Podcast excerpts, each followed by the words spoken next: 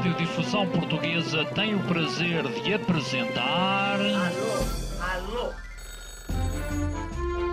Prova Oral. Uma rubrica de Fernando Alvim. Alô, alô. Todas as tardes aqui na sua Antena 3. Um programa bem divertido para toda a família. Basta telefonar e conversar. Ah, é da Praça da Figueira? E? Dos Jardins do Lógico? Prova Oral. Um programa para gente nova. A vossa atenção, portanto, para o programa Prova Oral. Tiago Beato escreveu sobre 1973. Sem dúvida que foi muito importante no passado, ninguém se esquece do que fez. Leva tudo à frente e isso é fundamental para aglutinar as massas. Hugo Gonçalves sobre a Revolução de 74. Revolução é meu novo romance. Começa nos últimos anos da ditadura e prossegue por esse período rocambolesco, violento, passional que foi o PREC. Mais ano menos ano, decidimos juntá-los para um date revolucionário. A revolução está na rua. Mas hoje já não está a ser útil. Esta quinta-feira, dois anos numa hora, às 19 horas, na Antena 3. A revolução está na rua e hoje está no estúdio com dois revolucionários, Tiago Beato e Hugo Gonçalves, eh, que curiosamente, quase ao mesmo tempo, eh, editaram um livro que fala sobre a revolução. Hum, talvez um de uma forma mais romanceada, até porque se trata de facto de um, de um romance que se chama justamente Revolução, o teu livro, Hugo. Exatamente. Hugo, de 1976. E Tiago Beato eh, faz um livro só sobre o ano de 1973. Eh, Exatamente. Tiago Beato, que é de 1979. É isso mesmo. Eh, eu- Lembras-te de alguma coisa de, de como, como é que era? o- Eu só me lembro quando era, quando era miúdo, nesses tempos. Eu nascia em 74, a 3 de maio.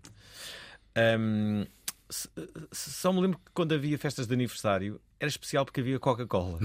eu lembro- eu, eu lembro-me disso. E que, eh, ir ao aniversário, eh, ao aniversário significava isso, que, que íamos beber Coca-Cola. Eh, lembro-me que, que, que Portugal era. era hum, não sei, havia aqui um. Parecia-me pobre. É Sim. que eu- Portugal era muito pobre. Era triste. Sim, se nós achamos que somos pobres hoje e Sim, que sim. falamos muito da pobreza, dizer, eh, o, o Tiago saberá melhor até, ou tão bem como eu, porque foi de 1973, e imagino que fale disso, não é? Sim, a economia também é passada a fim. É, Sim, mas questões como a mortalidade infantil, analfabetismo, ah, abandono escolar. ah, 70% são- das mulheres eram domésticas antes do, do, de 74. Eu acho que o analfabetismo era maior entre as mulheres, andava, era superior a 50%, talvez, e o dos homens 45%, acho por aí. Por aí, não aí. me recordo os dados, mas sim, eram números avassaladores. Acho que, com a acho que não haver Coca-Cola, e não havia em Não, 73, só- não? Era o menor dos depois. males. Só após 25 de Abril. Sim. Mas Acho- havia. nas- Seven Up foi lançado em 73, curiosamente. E Isso é, é um dos, uma das muitas trivias que são contadas no Mas, mas, eh, mas eu acho que em Angola havia Coca-Cola. Sim, das colónias Era. havia, sim. E, mas eh, às vezes eh, eh, fala-se, hoje está um bocadinho na moda, o antigamente é que era bom. Raramente, eu diria mesmo, se não nunca é o caso de antigamente é que era melhor do que hoje. E este é um caso, ah, e acho que o Tiago pode pegar nesta deixa de explicar se calhar como é que era Portugal, agora que estamos tão próximos de fazer 50 anos do 25 de Abril, ah, como é que era Portugal eh, antes da Revolução. Como é que era, Tiago? É aquilo, a ideia que nós temos do país a, a preto e branco, realmente o cinzentismo eh, eh, está muito marcado neste, neste ano. Por um lado, sente-se ou pressente por tudo aquilo que, que pesquisei que a revolução podia acontecer a qualquer momento. Já a pressão era muito, muito forte. Mas eu acho que isso sentiu-se durante vários anos, porque Era muito forte porque havia desgaste. havia muitas manifestações, Hum. já havia. E havendo, socialmente já, já a pressão era muito, muito forte. Havia cada havia vez uma guerra. Hum. e havia uma guerra. Uma guerra que desgastou muito, a- a- desgastou muito a opinião pública, desgastou as famílias que viam os filhos ir para a guerra e morrerem. morreram Os próprios 13 mil militares, não é? E é Os próprios militares. começou a haver muita insatisfação. Ah, entre 65 e 75 ah, e 74, um milhão de pessoas saíram de Portugal. Sim, a imigração é, É atingia devastadora. Números também incríveis. E, e, e vivia-se realmente uma situação insustentável, eh, como diz, o, como diz o Tiago. Pessoas que estão a ouvir este programa, ouvintes, que viveram estes anos, os anos da Revolução. Vamos falar sobre o 25 de Abril, coisa que não se vai falar, vai falar muito, de certeza, para o ano. Será que vai haver alguma Câmara Municipal que não vai fazer algo com estrondo? Eu espero que façam.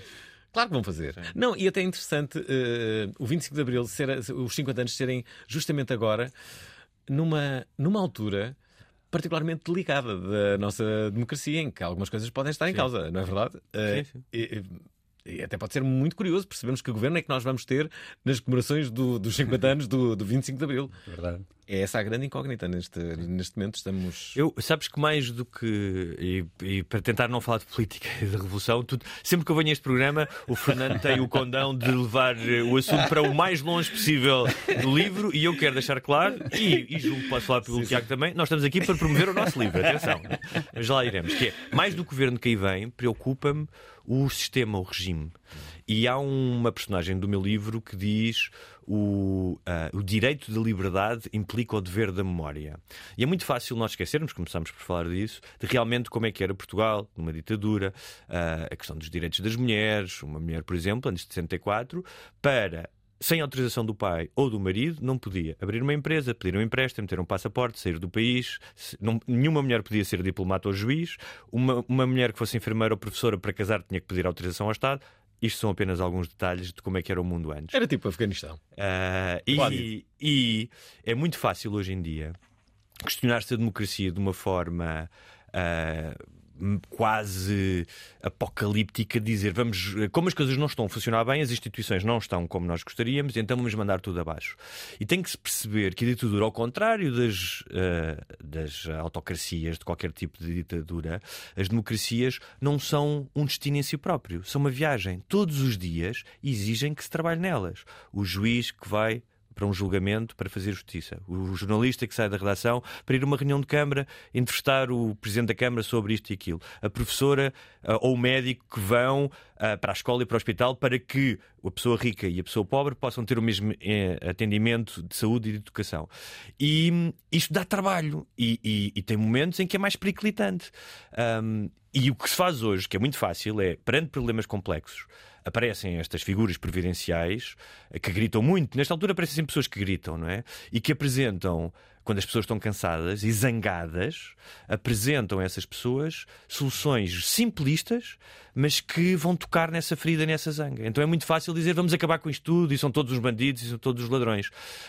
Um, e normalmente quando isso acontece, vamos olhar para a história, cá está, o direito de liberdade implica o dever da memória e vamos ver o que é que aconteceu quando apareceram essas pessoas, o que é que aconteceu a seguir. Se o que veio a seguir é melhor do que uma democracia que atravessa um período que se calhar não é o melhor de, dos períodos.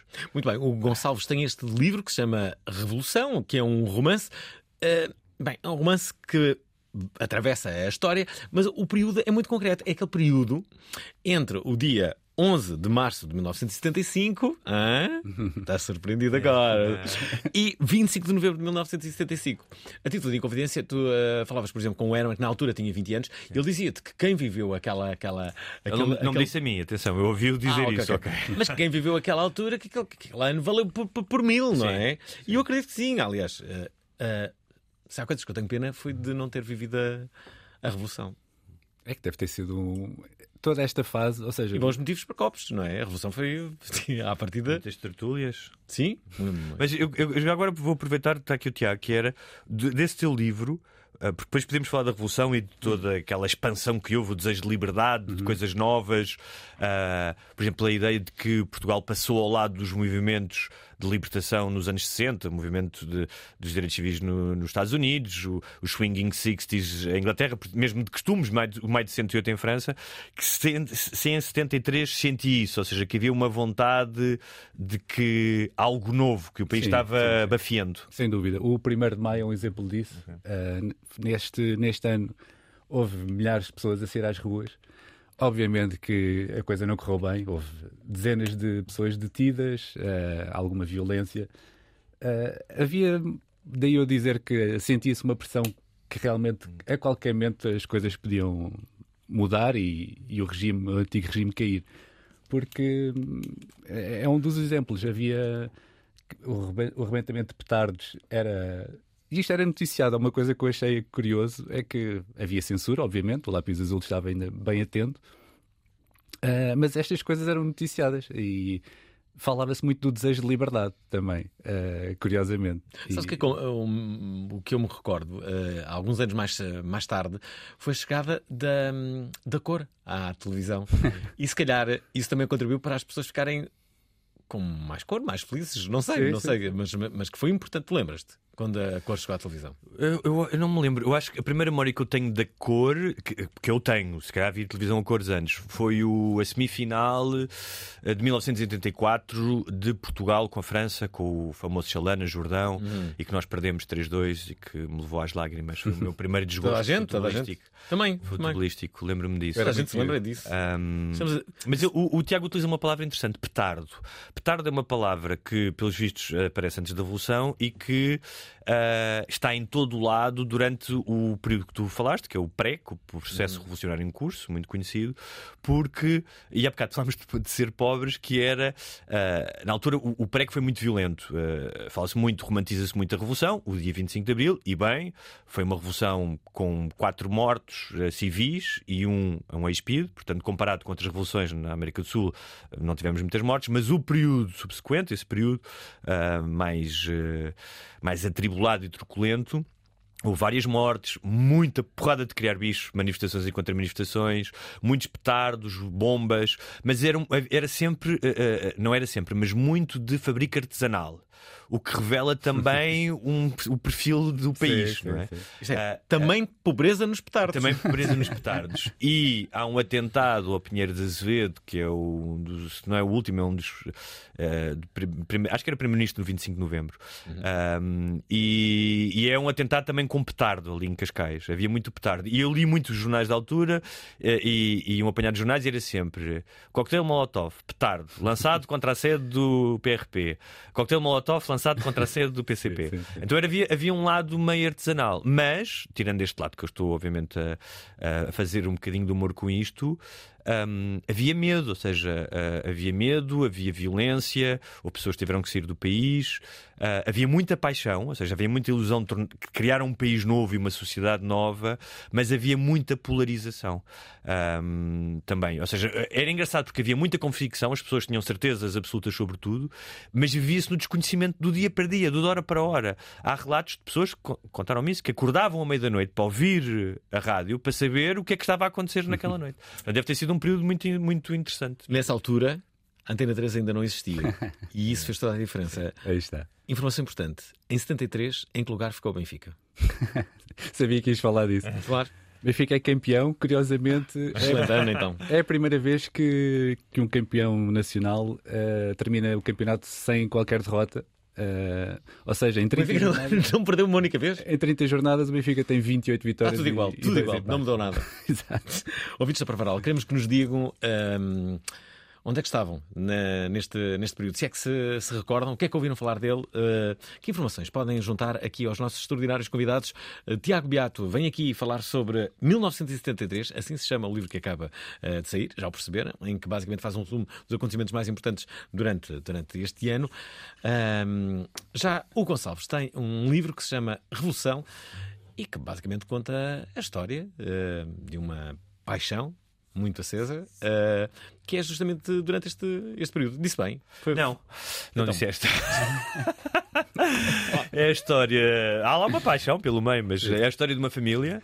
Ah, basicamente é a história de três irmãos, são duas irmãs e, e um irmão, ah, e de como é que os três vivem a revolução, a- cada um à sua maneira. Há uma que, ah, que já antes da, da revolução era clandestina do PCP, portanto combatia o regime como muitos, como muitos fizeram, de uma forma clandestina e era perseguida, e que tem uma, uma visão mais radical do que é que deve ser a sociedade e a liberdade.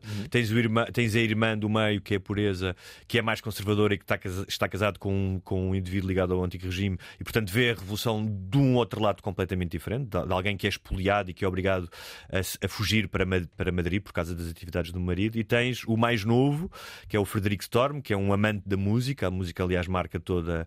ahm, é um traficante de discos, aliás, até antes de- de- de- da Revolução, e que está a descobrir é uma história o chamado coming of age, ou seja, de crescimento, e que está a passar de menino para adulto, que tem a felicidade de não ir à guerra, com a, com a, porque ele tem ali 18 anos, está na altura de ir à guerra, portanto é uma libertação. A sorte que foi 74, é, significou também isso. é? Exatamente. Já viste? Sim. Pessoas que já estavam preparadas para ir à Sim, guerra e sim, de repente, sim. olha, já não vou. Ou para ir à guerra ou para emigrar. Para emigrar. tentar a sorte Exato, no sim, sim. destino. É, é. E é a história destes irmãos que veem a revolução, ou seja, tal como o país na altura, todos eles têm dores de crescimento. É um, é um período de metamorfose muito rápida e muito dolorosa. O país esteve amordaçado e parado durante 48 anos, e todos eles é uma espécie de um caleidoscópio, ou seja, através dos olhos destas três, destes três irmãos e das relações entre a família, porque eu queria escrever sobre uma família.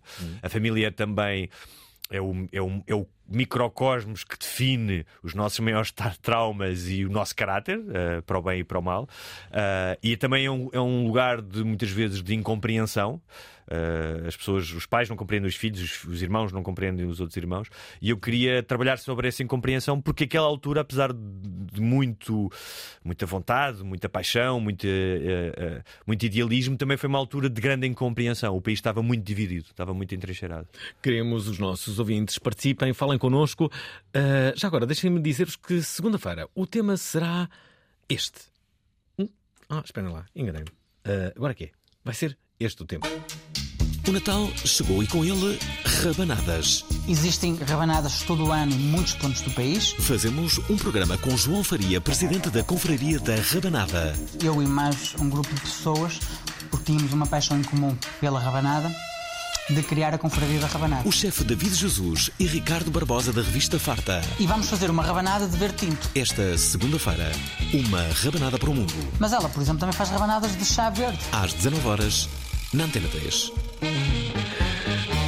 Gostaram deste movimento? Uma rabanada para o mundo. o que é que isto quer dizer? Na essência, se esfregares bem, ah, não sei nada. Não, ah, não quer dizer absolutamente nada. Uma rabanada de verde, disse ele. é? Com vinho verde, não sei. Ah, não faço ideia. Sabias que havia uma confraria da rabanada? Não, mas estou muito curioso para saber mais. Estas fa- provas eu- são ótimas, deixa-me dar São provas, são muito boas. É, eh, é um gênio que se escreve. Mas já agora, deixem-me dizer-vos que eu, eu próprio faço parte de uma confraria. Na verdade, faço parte de duas confrarias: da, da, da confraria do Alvarinho e da confraria do Cozido à Portuguesa. Sabiam que existia? A confraria Não, do... mas faz sentido, é o tipo de coisa que Essa é expectável. confraria normalmente é para comer e beber, não é? É, é isso. Eh, e portanto. Já a maçonaria Já é outra Já é coisa. outra coisa. Temos de falar sobre maçonaria também. Não, mas não, deixa estar, antes disso, deixem-me só dizer-vos que uma das coisas que hum, existia nos anos depois a seguir não é? eram, eram as rádios piratas. E as rádios piratas foram importantes. Foi assim que eu comecei a fazer a, a rádio, numa, numa rádio pirata. E o que acontecia muitas vezes é que, por exemplo, hoje em dia temos o WhatsApp, eh, mas não, o que acontecia era que nós tínhamos que ir ao telemóvel. Na altura também não existiam telemóveis. Mas tínhamos que usar eh, alguns métodos mais eh, manuais para fazer aquilo que eu vou fazer, que é. eh, Lembro-me aqui de uma, de, uma, de uma série de mensagens que o nosso saudoso eh, ouvinte, o relatador desportivo, nos enviou a quando de um programa que aqui fizemos sobre o eh, 25 de Abril. Ele, ele, o que basicamente, ele fez um exercício que era fazer uma espécie de relato eh, de como é que seria o relato. Mas quem é que ele é? É, é um ouvinte nosso Ah, é um eh, ouvinte, que, ok, que ok. participa.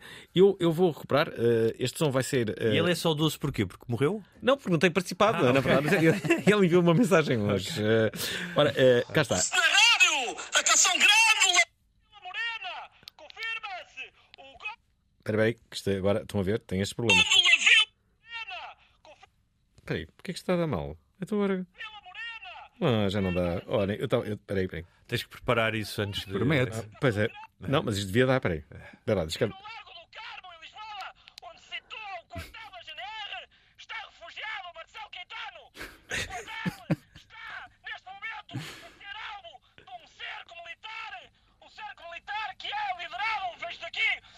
sem mentes! Com Capitão Salgueiro Meira à cabeça! Liderado esta coluna militar! Ora está, uh, isto é. é, é- ele depois entra aqui em grandes uh, devaneios, mas eh, eu gosto desta parte da, da, da revolução. Querem ver? Entra a multidão, vamos vendo que há uma senhora distribuindo flores! Distribuindo flores são vermelhos! Aceitando!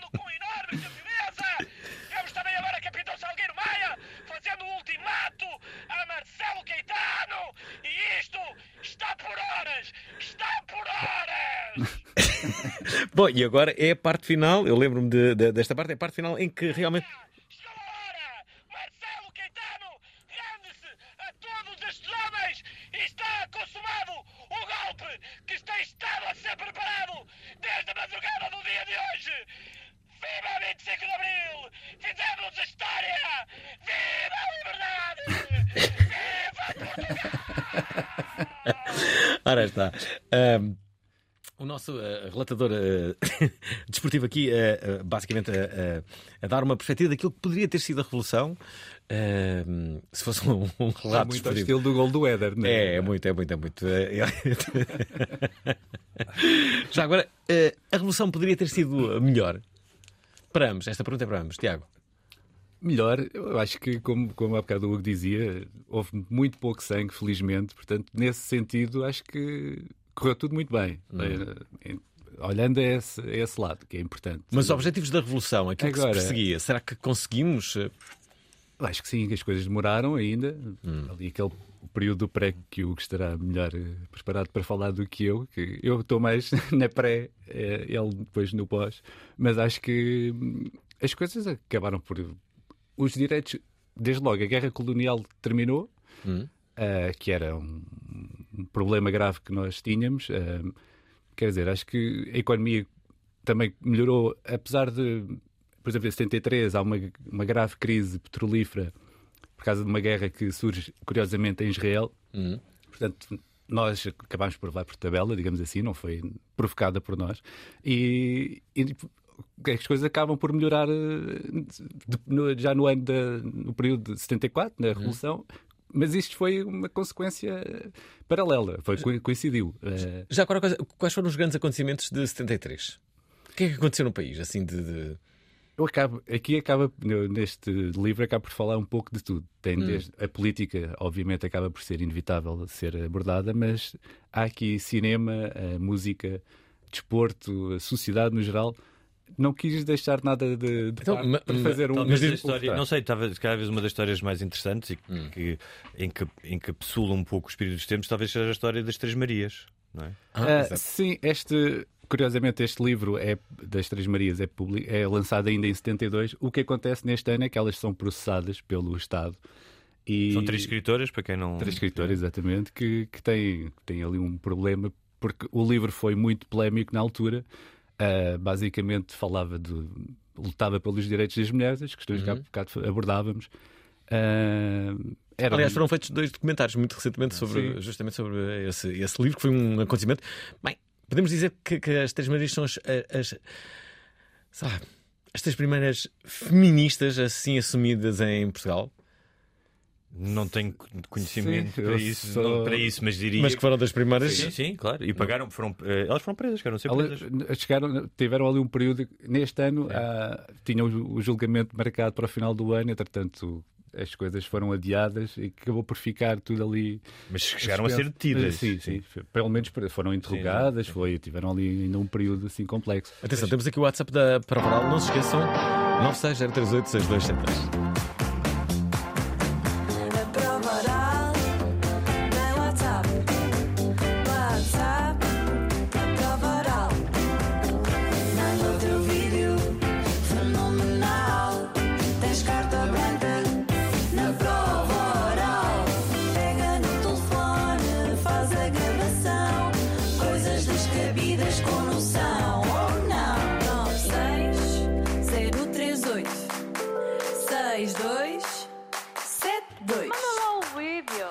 Já vou voltar a ti, mas antes de, de- de voltar aqui ao Gonçalves, até para tu, para tu responderes à pergunta se, se- podia ter sido melhor a, a Revolução, deixa aqui passar só duas mensagens. Esta é do Narciso Soares. Olá, Prova Oral. Olá. Eu gostava de perguntar aos convidados porque é que eles acham que hoje em dia a data do 25 de novembro é tão polémica, hum, porque de facto eh, acabou por eh, impedir em Portugal a formação de outra ditadura.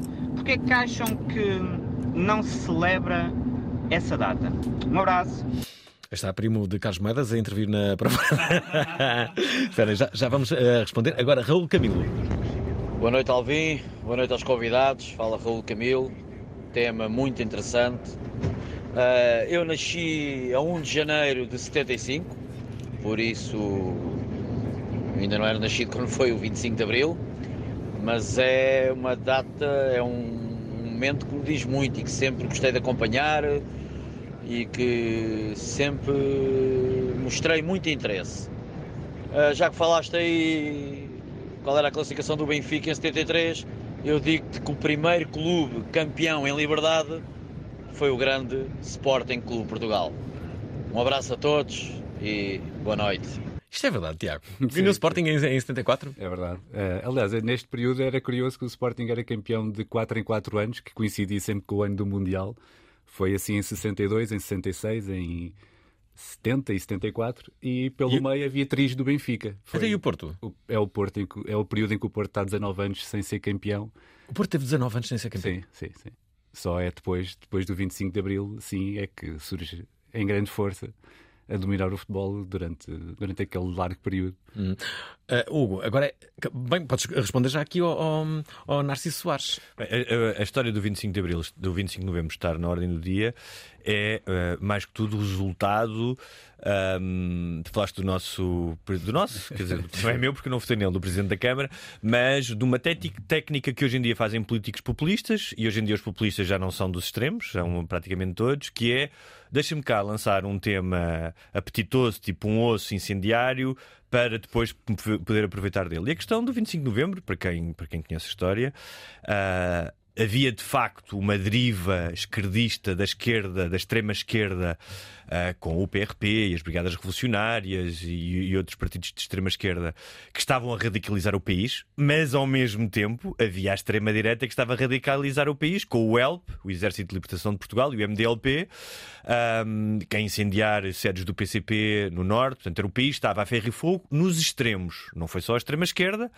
Ahm, e o 25 de novembro, ah, ah, hoje entende-se como havia a ameaça ou a suposta ameaça de um golpe dessa extrema esquerda e quem sai para a rua e quem põe ordem nas coisas são os moderados do grupo dos nove. Ramalhianos, Vasco Lourenço, uh, Mel Antunes, não é a direita. Até podia ter sido, eu não tenho aqui cavalos na corrida. E é engraçado que uma certa direita hoje venha celebrar o 25 de novembro, como se fosse sua, quando foram os moderados. E o que os moderados queriam era uma democracia parlamentar ao jeito europeu como nós temos hoje.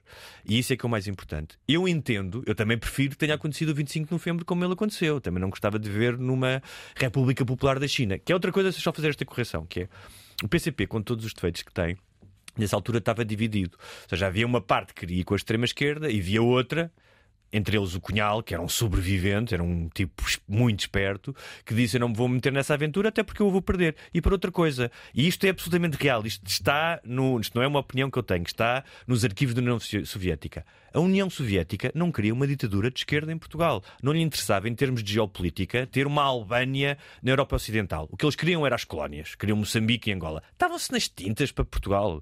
E, portanto, não lhes interessava isso. E é muito, fala-se muito, ah, o PCP e tal. Não, não, o PCP sai disto ahm, bem, porque é um país, ao contrário dos outros partidos de extrema-esquerda que desaparecem, muitos deles, conseguem eh, fazer parte do sistema até hoje, ah, portanto, continua a ter deputados e não foi ilegalizado, que era uma coisa que se temia na altura. Ahm, mas isto, foi mais ou menos isto que aconteceu e é engraçado que venha aqui, porquê? Porque o, o que me interessa, ainda bem que existiu o 25 de novembro, atenção, não tenho a mínima dúvida disso, ainda bem que existiu. Mas o que me interessa primeiro é não existia 25 de novembro sem 25 de abril. E o 25 de abril existe porque exi- existe uma ditadura de 48 anos que teve uma guerra de 13 e que oprimiu as pessoas a um ponto de uma privação que não era exclusivamente material, o país era profundamente pobre, tinha falta de recursos, era muito pouco escolarizado, como nós já falámos aqui, mas uma miséria existencial. Ou seja, as pessoas existiam hum, muitas delas com um síndrome de pedinte. Ou seja, eu vou-te contar uma história. Havia um imigrante, contou isso num depoimento, quando foi para a França emigrar.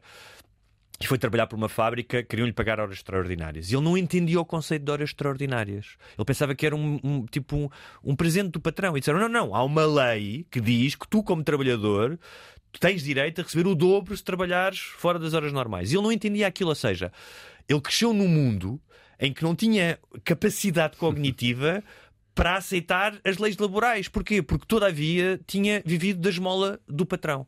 E foi a isso que nos condenou essa ditadura, entre muitas outras coisas. Portanto, a revolução existe para acabar com uma ditadura, com a opressão. Isso é a primeira coisa. Liberdade. Tipo, vamos ser livres de escolher outro caminho. E depois, então, podemos falar disso, eu não quero estar aqui a monopolizar a conversa, qual é que era o caminho que se podia escolher? Havia vários caminhos. E acabou, acho que o povo português, que votou esmagadoramente nas primeiras eleições em 75 para a Constituinte, votou 91% das pessoas votaram. É verdade, são as eleições com maior participação de sempre. E logo nessas eleições, quem é que ganha as eleições? Os partidos do centro. Que agora podemos dizer, ah, fazem parte do sistema, ah, Jobs for the Boys. Mas que na altura eram partidos, o PSD e o PS, na altura tiveram 65%, acho eu. Eram partidos que representavam uma certa moderação, representavam a social-democracia, representavam a ideia de uma democracia ao jeito europeu, parlamentar, com inspiração até nos países escandinavos. E os portugueses manifestaram-se, queriam isso. Não queriam novas aventuras super revolucionárias ou, ou super reacionárias. Está, uma lição de história por uh, doutora, o professor Hugo Gonçalves. Da... Só para dizer isto, o meu romance não substitui o estudo da história. O meu romance é uma ficção. Eu odeio, ou seja, odeio, juro-te, odeio livros históricos em que eu os abro e sinto que o autor me está a dar uma lição de história. Que é, eu prometo isso. Se comprarem, uh, não vão ter isso. Vão ter uma história uh, que vos vai entreter e que vão, vão, ser agarrados pelas personagens e não pelas lições de história. Era só o que faltava. E a pergunta agora é: onde é que estão as mulheres revolucionárias deste programa? Onde estão? Temos aqui mais dois homens revolucionários. O José Júlio Abreu. Boa noite, Alvin. Olá. Boa noite, convidados. Eu, na altura de 25 de Abril, eu tinha 15 anos. É pá, lembro perfeitamente que não houve aulas nesse dia. Fiquei Bom. muito contente, que eu morava ali na zona, da, ao pé da Cova da Moura, na Infante Santo, perto do, do Ministério dos Negócios Estrangeiros. Havia chaimitos na rua, havia outros textos. Para nós foi uma animação. Que animação que depois continuou no Liceu Pedro Nunes, com a malta do MRPP, com a malta do Copcon na, a fazer patrulhas ao Liceu de Chaimite. Epá, era uma animação completa e depois estás a ver o que é, né? 15 anos, liberdade, foram uns anos muito bem passados. Um grande abraço a todos. 25 de Abril sempre. É isso mesmo. Uh, José Júlio Abreu, aqui a entrar na- na- neste programa. David Santos.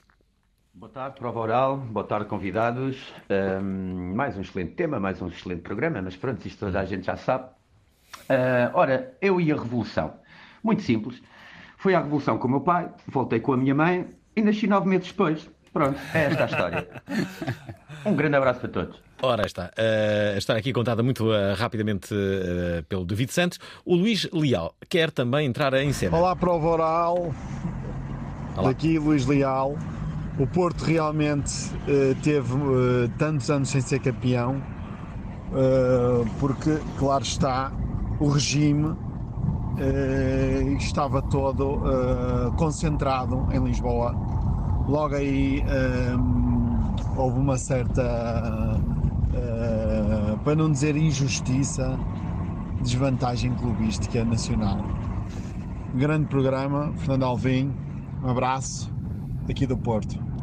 Obrigado, Luís. Já agora, havia roubalheira, havia casos de corrupção nessa altura no, uh, no futebol, Tiago? Há, há desde logo o episódio Calabote, que também passa-se. Qual episódio, Calabote? Estou. Conta, conta. Conta aí. O episódio que, que se passou ainda. O árbitro, curiosamente, Inocêncio Calabote. É, é- Inocêncio Calabote, muito o nome é fortíssimo. Este, este primeiro nome ser Inocêncio.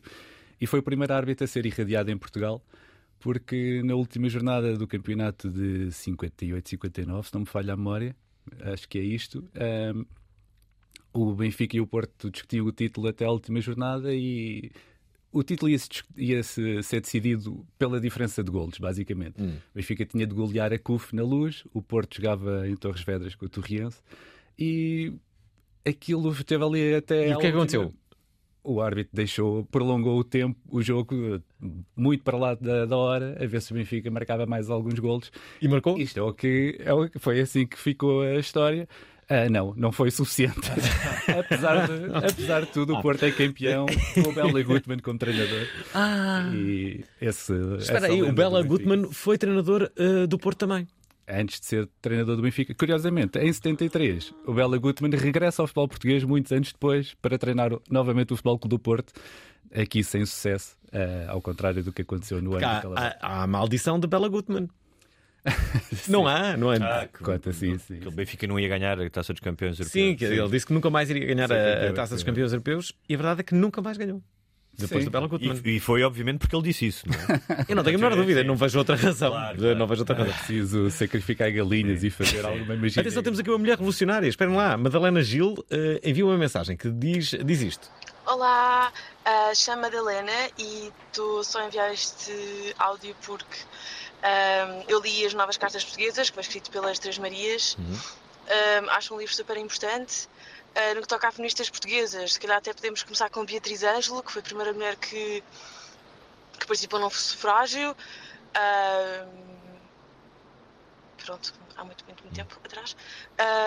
E que ser feminista ah, pronto, quer dizer, houve mil liberdades que, que as mulheres não tinham durante, durante a ditadura e hum, pronto, é importante também falar sobre isso. Obrigada, adeus, beijinhos. Aí está, a nossa revolucionária Madalena Gil. Já o Ricardo eh, Xavier quer eh, dizer isto. Olá, Alvin. Olá aos convidados. Queria perguntar ao Tiago Beato se vamos ter um livro chamado 2015, eh, o ano antes da Revolução em Paris, comandado pelo capitão Éder. Um beijinho e abraços.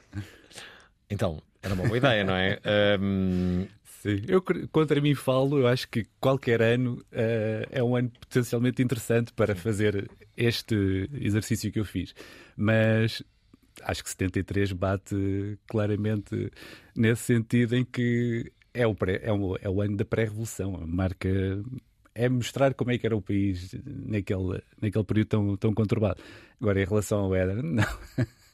É uma, é uma ideia engraçada, sem dúvida. Mesmo em termos desportivos, eh, na altura, para além do futebol, o que é que, o que, é que marcava o país? Hockey patins, não? Tínhamos, sim, Hockey Patins, eh, Joaquim Agostinho, uma grande figura do, do nosso ciclismo, que curiosamente neste ano vence uma vez mais a volta a Portugal em bicicleta, mas acaba por ser eh, desclassificado por, porque acusa doping. Eh, Joaquim Agostinho acusou doping. Sim. Ciclistas a doparem-se. Como assim? Como assim? É que isto é possível. Sabia disso? Sim. Então, e quem eram as figuras do, do- do social que dominavam os jornais? Eh, Conseguiste perceber isso? Quem eram os grandes Não artistas havia- de então? Não havia grande social Não. Como, como conhecemos hoje, atenção. Ok, ok. Eh, não havia, não havia essas- esse tipo de, de imprensa. Eh, se bem que havia algumas revistas que já abordavam um pouco, mas não de uma forma diferente. Não havia a chamada imprensa cor-de-rosa. O Festival da Mas- Canção devia ter a sua Sim, importância. sim, muita, muita. Aprendia realmente os milhões de portugueses que ficavam colados à televisão num período em que quase eh, havia muito poucas televisões ainda nas casas dos portugueses. Era muito frequente as pessoas juntarem-se ou em casa de familiares Uhum. ou de vizinhos para poderem assistir a esses grandes momentos, fossem jogos de futebol ou a Eurovisão. Ah, e, e de facto, neste ano é o Fernando Tordo com, a- com o tema Tourada Uhum. que, escrito por a letra de Ari dos Santos, que, que representa Portugal ah, e tem também este. É uma letra icónica pela, pela forma como eh, usa metáforas a criticar eh, o regime, e na altura não sei como aquilo passou, ah, quando ele fala de. De bandeirilhas e coisas que, que- ali. Mas ah, ela é vê-se- incrível. Vê-se que há ali um ataque. E a desfilhada também, não é? Sim. eh, a, a verdade é que aquela mensagem passou e, e foi muito polémico depois do, do tema começar a ser comercializado. Vendeu logo 10 mil discos nos primeiras, prim- na primeira semana, salvo erro, e, e, foi, e, e criou, criou logo também uma, uma opinião muito, diver, muito divergente entre, entre as pessoas. Havia quem adorava o tema e outros que nem por isso. Eh, Hum. Hugo, uma, uma, uma pergunta. Hum, nós temos que falar de Rabo de Peixe, não é? Estamos aqui perante uma das pessoas que escreveu eh, o argumento de, de Rabo de Peixe, juntamente com João Tordo. E Eh, com o criador da série e realizador Augusto Fraga. E Augusto Fraga. Hã? Já tens um T2 ali no, eh, no Restelo. Parabéns. Quem me dera. Quem me dera. Olha, não, não, não posso dizer que escrever para a Netflix é um bocadinho melhor do que escrever séries para os canais normais cá, mas a minha vida não mudou. Ou seja, não, não é a mesma coisa que ser um guionista em Espanha. Em Espanha já teria um T2 no Restelo. Acaba. É? Sim. Tu não, sabes, tu não sabes falar. Diz. Que, é no. Sabes? Não, Hablar. pode ser que um dia entre na definição, mas nós estamos, estamos, estamos muito. Falo, falo espanhol, vivi lá há 4 anos. eh, Ah, pois é, estás a ver? É tu... Eh, Espera, tu já viveste no Brasil, já Sim. viveste em Espanha, onde é que já viveste mais? Em Nova Iorque. O que é que estás mais? São, são, não posso dizer. É tipo Não? como- como- não, não. Tipo, é como os filhos. Porque foram momentos diferentes da minha vida. Em Nova Iorque estava nos 20 e, portanto, tinha uma, uma mundividência, uma, uma forma de viver a cidade diferente. Em Espanha estava no início dos 30. ah, depois no Brasil já mais. de lá- for- foram cidades de experiências completamente diferentes e cada uma delas teve uma importância na formação ah, da pessoa que eu sou. Mas Rabo de Peixe, queres. eh, Quero. Sim. Rabo de Peixe vem e estamos a trabalhar na segunda temporada. Vem, Ah, é? Isso é bom. É, é. Boas notícias. E, e e quando é que. E, e quando é que a coisa está pronta? Não, não sei mesmo, não sei, mas eu diria lá para o fim de 2024, talvez. É um palpite, não, não sei nada da produção, porque eu não. Sim, também não pode demorar muito. Demora. Não, Ou a seja, cena é, não pode demorar muito mais tempo porque Ah, senão sim. cai no esquecimento, não é? Não, mas, mas demora porque fazer uma coisa com, com qualidade, e, ou seja, precisas de tempo de escrita, precisas de tempo de produção, demora. Fazer, fazer, televisão, fazer uma série demora, fazer cinema demora. é? Tu, por exemplo, ah, tu fazeres 4 minutos por dia já é uma coisa incrível. Tu filmares, conseguires filmar 4 minutos numa série, é uma coisa incrível. Olha, viste o anúncio do Licobarão, baseado na, no vosso argumento? Vi, eh, é feito por uma das pessoas que estava, o Fernando Mamed, e aqui eu tiro-lhe o chapéu porque está extraordinário. Ah, e ele. Ele estava- ele estava na no- série? Ele estava na. fazia parte da equipa criativa, sim, da Ah, série. ok, ele faz aquilo ok. muito, muito bem. E, hum, e acho que aquilo é engraçado. Nós, não, nós tínhamos esperança que a série tivesse sucesso e que as pessoas vissem. Sabíamos que tínhamos a vantagem de ter o selo Netflix em Portugal, só havia uma série, isso, isso, isso viaja, não é? As pessoas. Ah, não tínhamos a mínima ideia do sucesso internacional que teve, não é? A série teve no top 10 internacional de, língua, Uhum. de séries de língua não inglesa. Teve no top 10 em Espanha e Brasil, que são duas potências do audiovisual, e surpreendeu-nos. Ah, é difícil, os produtos portugueses audiovisuais não viajam, como tu sabes, não, não têm grande sucesso internacional. Isso foi bom. E ver mais do que tudo como é que a série entrou na cultura popular. A quantidade de pessoas a chamarem-se quarta-feira. Ah, a dizerem coisas como não se faz eminentes de jeito nesta terra, Ahm, as t-shirts, os azulejos, ah, o facto de haver agora esse anúncio, isso acho que. E Rabo de Peixe, como é que ficou nesta história? Rabo de Peixe ficou. Eu não sei porque. Ficou não- igual? Acho que Não? sim, Será acho que há sim. turismo? Sei- é, é, é, há turismo, isso É há capaz. turismo. Sei que o Dionkovic foi a- aos Açores porque a, minha- porque a namorada viu, viu a série de Rabo de Peixe. Sei que há turismo, sei que há roteiros. Ah, o que eu sei é que. Ah, foi medido até pelo criador e pelas professoras. Fez um- uma, uma estreia num cinema lá para a população Uhum. de Rabo de Peixe. E acho que as pessoas gostaram, a maioria das pessoas gostaram imenso de- da série e perceberam ah, a diferença entre um produto de ficção e a vida deles. Acho que perceberam isso perfeitamente. É, a história é incrível. A história é incrível mesmo. Ahm, Deixa-me só dizer que, entretanto, a Débora ah, Faria junta-se a, a Madalena Gil nas nossas ah, revolucionárias. Diz ela. Olá, Alvin, convidados. Olá. Eh, queria perguntar se acham que também podemos estar eh, brevemente uma nova revolução eh, ou não. Com isto tudo que se tem passado, eh, cada vez mais ideias polarizadas, cada vez mais as pessoas insatisfeitas, mais manifestações. Será que podemos estar eh, prestes a uma nova revolução? Achas que estamos perante uma nova revolução? Tiago. Eh, realmente as coisas estão-se a polarizar, como, como a nossa Ouvinte dizia, ouvinte dizia. a Débora Faria. Acho difícil prever isso. Não, não acredito que, pelo menos em Portugal, não, não estou a ver isso acontecer. Tu? Não, eu- não vejo a necessidade de uma revolução. Ou seja, eu estou tão inquieto e desassossegado como a maioria dos portugueses, com a questão política, com a questão económica, com a ideia de que em muitas coisas estamos estagnados. Ah, mas foi aquilo que eu disse há bocado em relação à democracia. Acho que há instrumentos ainda e acredito neles. Sem dúvida. Ahm, eu acho que neste momento seria um absurdo ter um golpe militar e ter alguém a tomar o poder por uma revolução. Acho que isso não faz sentido. Ou seja, há uma série de ah, ferramentas e de maneiras de nós lutarmos, como quando foi da Troika, sairmos para a rua, fazermos manifestações, estarmos mais claro. envolvidos, todos nós estarmos mais atentos, mas acho que não faz sentido nenhum. Não se pode comparar o que se vive em Portugal hoje com o que se vivia em 73, ah, no, no ano em que o livro do Tiago fala. Não tem comparação. A guerra, tudo. Quer dizer, o- 48 anos de ditadura não tem comparação. E isto sem prejuízo de. Não, obviamente não está tudo bem. Curiosamente, eh, e vo- voltando ao, ao, ao- período que tu destacas no, no teu livro, entre 11 de março de 75 e 25 de novembro de 75, o que é que, o que, é que, o que, é que aí aconteceu? Eh, As opiniões estavam também muitas, eh, muitas vezes extremadas. Aconteceram coisas, sei lá, em Rio Maior. O que é que aconteceu em Rio Maior?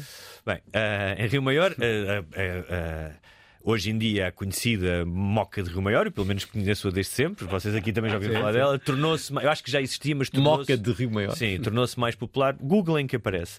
Tornou-se mais popular na altura. O país estava um pouco dividido entre norte e sul. O norte, ah, parte do norte, pelo menos, ah, ah, contra a chamada deriva esquerdista ou comunista do sul, também porque tem, são, tem histórias diferentes, tem demografias diferentes. Os- Uhum. os- havia razões para isso, ou seja, as pessoas não eram malucas, não. Ahm, e o norte também muito controlado pelo pela Igreja Católica em Braga, o, o Bispo de Braga e o Sul mais com o Partido Comunista. Um, o que acontece é que há governos provisórios constantes, porque não tinha havido eleições, estava-se a fazer a Constituição, e um, tanto os governos como o COPCOM, que era uma força militar para poder, uma, uma espécie de força de controle de, eh, do país, para pôr a ordem, não é? Porque um, está, estavam cada vez mais representados por pessoas do PCP ou da extrema-esquerda. E houve as nacionalizações, ou seja, várias indústrias e os bancos foram nacionalizados no 11 de março, portanto houve essa deriva e houve esse medo. E com alguma razão, de que o país ah, se pudesse tornar uma ditadura, mas com outras cores, de outra maneira, não é? Passava de, um- de uma ditadura vetusta de- com, ah, do, do século XX para uma, uma coisa de tipo República Popular da China, uma coisa do género. Podia, podia ser. Podia ter acontecido. Podia ter acontecido. E então foram-se extremando, ou seja, foi-se radicalizando. Como eu disse, havia muita gente moderada que queria era paz e que queria que o país seguisse para uma democracia. E nesses meses, pr- primeiro há, um- uma, há, uma, há, uma, há uns meses, depois do 25 de Abril, de e de paixão e das pessoas na rua, e isso que o nosso ouvinte disse, e de amor e de, de experiência e de liberdade. Eu, eu, eu conto isso no livro, até por uma das personagens. Tipo, havia pessoas que dizer, imagina a felicidade que é, não é? De viveres em ditadura e de repente poderes ouvir música, poderes estar com os teus amigos, poderes beber um copo, tudo, tudo isso. E aquele ouvinte com 15 anos, eu reparei nesse Sim, sim, sim. Eh, Ele falou do um Pedro período Nunes, que foi um, foi, um, foi um. Aliás, eu tenho aqui aberto nisso porque os alunos do Pedro Nunes chamavam Nova PID aos militares que dirigiam o liceu. Ah, portanto, era um liceu muito ligado. Ele falou do MRPP, muito ligado ao MRPP. Portanto, havia também a influência da juventude, muito mais do que ideológica. Muito... Ele, com 15 anos, não era um ideólogo maoísta, não é? Possivelmente. Poderia saber alguma coisa, mas havia a ins- insolência da juventude, e que faz todo o sentido. A juventude é precisa para, de vez em quando, dar um pontapé na, na casa. Ahm, mas é, houve, houve um lado também cómico. Eu estava aqui a abrir o livro porque diz isso: que era. ah, eu eu conta- contei-te isso, que era há bocado. O, o- o to- no top dos livros. Ah, era dividido o primeiro lugar entre Emanuel, um clássico do erotismo, não é? Que depois deu um filme, e a empresa na União Soviética. Portanto, este era o, o espelho do nosso país. As pessoas estavam interessadas em, em, em- fazer uma empresa, eh, saber como é que era uma empresa na União Soviética, Sim, era isso? Sim. Seja, porque havia, havia este ideal de uma sociedade, eh, ou seja, havia um ideal de Perfeita? Era isso? Sim, de uma, havia uma utopia, a ideia do homem novo, da sociedade perfeita. Havia também uma ingenuidade. É que não, tu há bocado fizeste uma pergunta, e voltando a isso, que se era possível ser de outra maneira. Isso foi uma das conclusões que eu terei depois de escrever este livro. É muito difícil, é muito fácil nós acertarmos no Eram Milhões à segunda-feira e dizermos ah, a colonização devia ter sido feita assim, a guerra, não sei o quê. Ah, Claro que houve imenso sofrimento, claro que houve imensas pessoas que foram injustiçadas, mas tendo em conta as circunstâncias, o que estava no tabuleiro, a guerra, como eu disse, 48 anos de ditadura, pá, as vozes oprimidas das pessoas, a pobreza, aquilo que nós tínhamos perdido eh, nos movimentos de libertação e de costumes, pedir a essas pessoas que fossem mudar. Ah, sendo que não havia ninguém politizado, nem os capitães de Abril eram politizados, eles admitem isso hoje em dia, foram aprendendo, foram aprendendo, ou seja, não tinham formação política. Ah, ah, tinhas talvez o Sá Carneiro, o Soares e o Cunhal, que eram tipos mais com mais tarimba, não é? Mas as pessoas não tinham, as pessoas. Então, pedir que aquelas pessoas naquela altura fossem moderadas e que fossem capazes de não, não, vamos acabar a guerra da maneira certa, sair no momento certo. ah, vamos fazer tudo com moderação. Isso é impossível pedir isso. Ou seja, é muito fácil agora apontar o dedo e ser crítico. Eu, depois de ter estudado a fundo e de ter escrito este livro, e mais do que tudo, tê-lo vivido através destas personagens, ou seja, através da ficção, não é? Através muitas vezes da, da mentira da ficção, tu chegas à verdade, mais do que num livro de história. Porque já tive pessoas a dizer-me: olha, eu sou dos antípodas do espectro ideológico da personagem da pobreza, mas da, da pureza, mas senti imensa empatia pela história dela, que é a história contrária que me aconteceu a mim. É- essa parte humana. Portanto, tendo em conta que estas pessoas eram humanas e que estavam nesta situação, ahm, eu acho muito difícil ter sido de outra maneira. Com as ferramentas que tinham, com Sim. aquilo que se sabia. Também estamos a falar de um período em que a informação estava bem diferente daquilo que é hoje. Ah, acho que realmente foi, foi feita da forma possível. Deixa-me aqui colocar a revolucionária Cristina Loureiro, que, eh, hum, que, que quer dizer aqui uma coisa. Agora é que vai dizer. Não, agora não vai dizer nada. Vai-se calar para sempre. O Natal chegou e com ele rabanadas. Existem rabanadas todo o ano em muitos pontos do país. Fazemos um programa com João Faria, presidente da Confraria da Rabanada. Eu e mais um grupo de pessoas, porque tínhamos uma paixão em comum pela rabanada, de criar a Confraria da Rabanada. O chefe David Jesus e Ricardo Barbosa da revista Farta. E vamos fazer uma rabanada de ver tinto. Esta segunda-feira, uma rabanada para o mundo. Mas ela, por exemplo, também faz rabanadas de chá verde. Às 19 horas na Antena 3. Agora sim, vamos conseguir eh, colocar aqui a revolucionária Cristina Loureiro, que diz isto. Boa noite, Prova Oral. Olá. Só agora entrei, mas de facto o, o tema é, é mesmo muito importante. Hum. E Eu não sei se vou repetir alguma coisa que já disseram, mas eu só queria falar como pessoa que vivi antes do 25 de Abril, que queria lembrar para o grau de analfa- analfabetismo que havia no nosso país. No nosso país era um país de analfabetos, é por isso que nós ainda hoje estamos atrás do- dos países do leste, porque eles eram pobres, mas tinham muita instrução. Nós não. Era um país de analfabetos e eles ainda estão aí hoje, porque essas pessoas ainda não morreram. E, e- e- e os que estudavam eram muito poucos. Eu era de uma turma da, da quarta classe, que na altura era a quarta classe, na cidade do Porto, que éramos 36, e continuámos os estudos oito. O meu marido era de Gondomar e só foi ele estudar, continuar os estudos. O resto ia tudo trabalhar com 10 anos. Não comparem, por favor, o antes do 25 de Abril com agora. Já não falo nas liberdades, que isso é um valor fundamental. E estas pessoas que querem o antigamente, nem, nem- nem- acho que nem, nem estão cientes bem do que é a falta da liberdade. Mas essa história do analfabetismo era só nesse ponto que eu me queria focar, já para não falar nos outros, eh, eh, porque são tantos, tantos, tantos que- que na guerra, na guerra, o meu irmão foi para a guerra, o meu marido foi para a guerra, foi ferido. Muitos não iam, os amantes da pátria, os filhos, não iam, porque a corrupção era tanta, tanta, tanta que eles até trocavam os exames de doentes dizendo que era dos filhos deles e os doentes é que iam para a guerra, epiléticos nas valas na Guiné, porque os exames deles tinham sido para salvar da guerra os filhos dos da situação. A corrupção era imensa, que ninguém pense que agora é que está mal.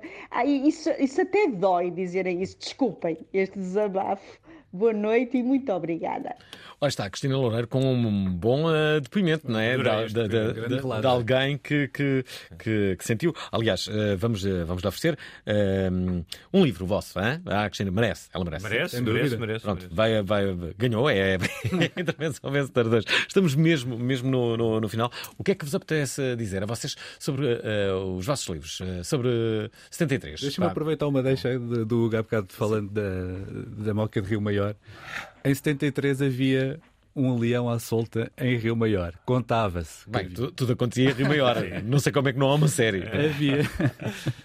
Aqui está, fica aqui uma ideia para o uma ideia, depois rápido, depois Rio Maior. Ah, e, e havia, obviamente, o terror, o, o pânico, ah, ali na, porque prolongou-se durante semanas, apareciam muitos animais mortos e não sabia o que era, e falava-se de um leão. Claro que nunca apareceu leão nenhum. Mas E- o Sporting foi campeão seguir. Sporting foi campeão em 74, chegamos a saber isso, mas o Benfica em 73 Sim. também. O Sporting ganha a taça de Portugal em 73. Também não fiquem tristes os adeptos. Quem é que ganha mais campeonatos depois do 25 de Abril? É o Porto Sim, ou não? sim, sim. É. Claramente, sim. Foi bom. Olha, a revolução foi boa para, o- para o Porto. Eh, sobre o meu livro, o que eu posso dizer é que se chama Revolução, é da Companhia das Letras, está à venda em todas as livrarias, está à venda online também, nos sites habituais, portanto comprem, é, uma boa, é um bom presente de Natal. Sem dúvida. Eh, Eu vim aqui pela, pela conversa, que gosto sempre de vir, já, já temos uma longa tradição, já Grande tradição, já. anos. Já, já chegaste a ter uma rúbrica por causa de uma intervenção minha aqui. Que era, que- como é que era? Era- ler? Não era? Não, Deixar não era deixar de era pega fogo, não era pega fogo. Era. Porque tinha a ver com o meu livro enquanto Lisboa do Rio de Janeiro pega fogo. Porque tu falaste de Fátima, depois houve um, um Um ouvinte senhor- que, que, que, que Sim, e depois eu tu pediste-me para eu mandar uma resposta Sim, por portanto, WhatsApp. o chamado contraditório, não é? Mas, eh, obviamente, nós falámos aqui muito de política e de história, mas mais do que tudo é um livro que é uma saga familiar e é uma. A família Storm. A família Storm, eh, porque tem um ascendente inglês e também brinca muito com essa, essa nossa mania de achar que as coisas estrangeiras e que o nome estrangeiro, ainda que seja Smith, que é tipo o Santos, de achar que tem uma certa patina, estás a ver? Tem um certo cachê. Uh, cá estou eu a utilizar uma palavra estrangeira também. Tu não falaste das pinturas que, que existiam nas paredes, Ah, não é? Que, hum, não, muito rapidamente, tal como já os memes e os, há os vídeos virais, eh, na altura, as paredes das cidades, Porto, mas essencialmente Porto e Lisboa, estavam pintadas com frases de ordem, muitas ligadas aos partidos, mas frases com. E o livro está povoado por isso também, frases com um grande sentido de humor, abaixo do telhado, os telhados a chover do povo, mortes das valas comuns, ocupai os jazigos de família, se Deus existe, o pro- o problema é dele, luta pelo filé mignon, Pato Donald ao poder e por aí fora. Mas as pessoas que viram essa altura, isso era uma espécie de, de memes da altura, era assim que se comunicava. Mas ah, leiam um livro porque, mais do que tudo, ahm, é divertido. Tem um lado, nós falámos de coisas sérias, mas tem um lado de humor e de entretenimento que eu acho que. Que- e que é bom sempre recordar, já sabem, o, dever de, o direito à liberdade implica o dever da memória. Ora aí está, Revolução é o livro de Gonçalves 1973, de Tiago Beato. Os dois vieram, de uma forma ou de outra, falar sobre aquilo que aconteceu há quase 50 anos. O fim de uma ditadura de 48 com o 25 de Abril. Amanhã estaremos de volta com o programa gravado, mas depois na segunda-feira falamos de rabanadas neste programa. Bom fim de semana. Gostaram da emissão? Querem ouvir outra vez? Ouçam, partilhem, comentem. rtp.pt/play o podcast da prova oral.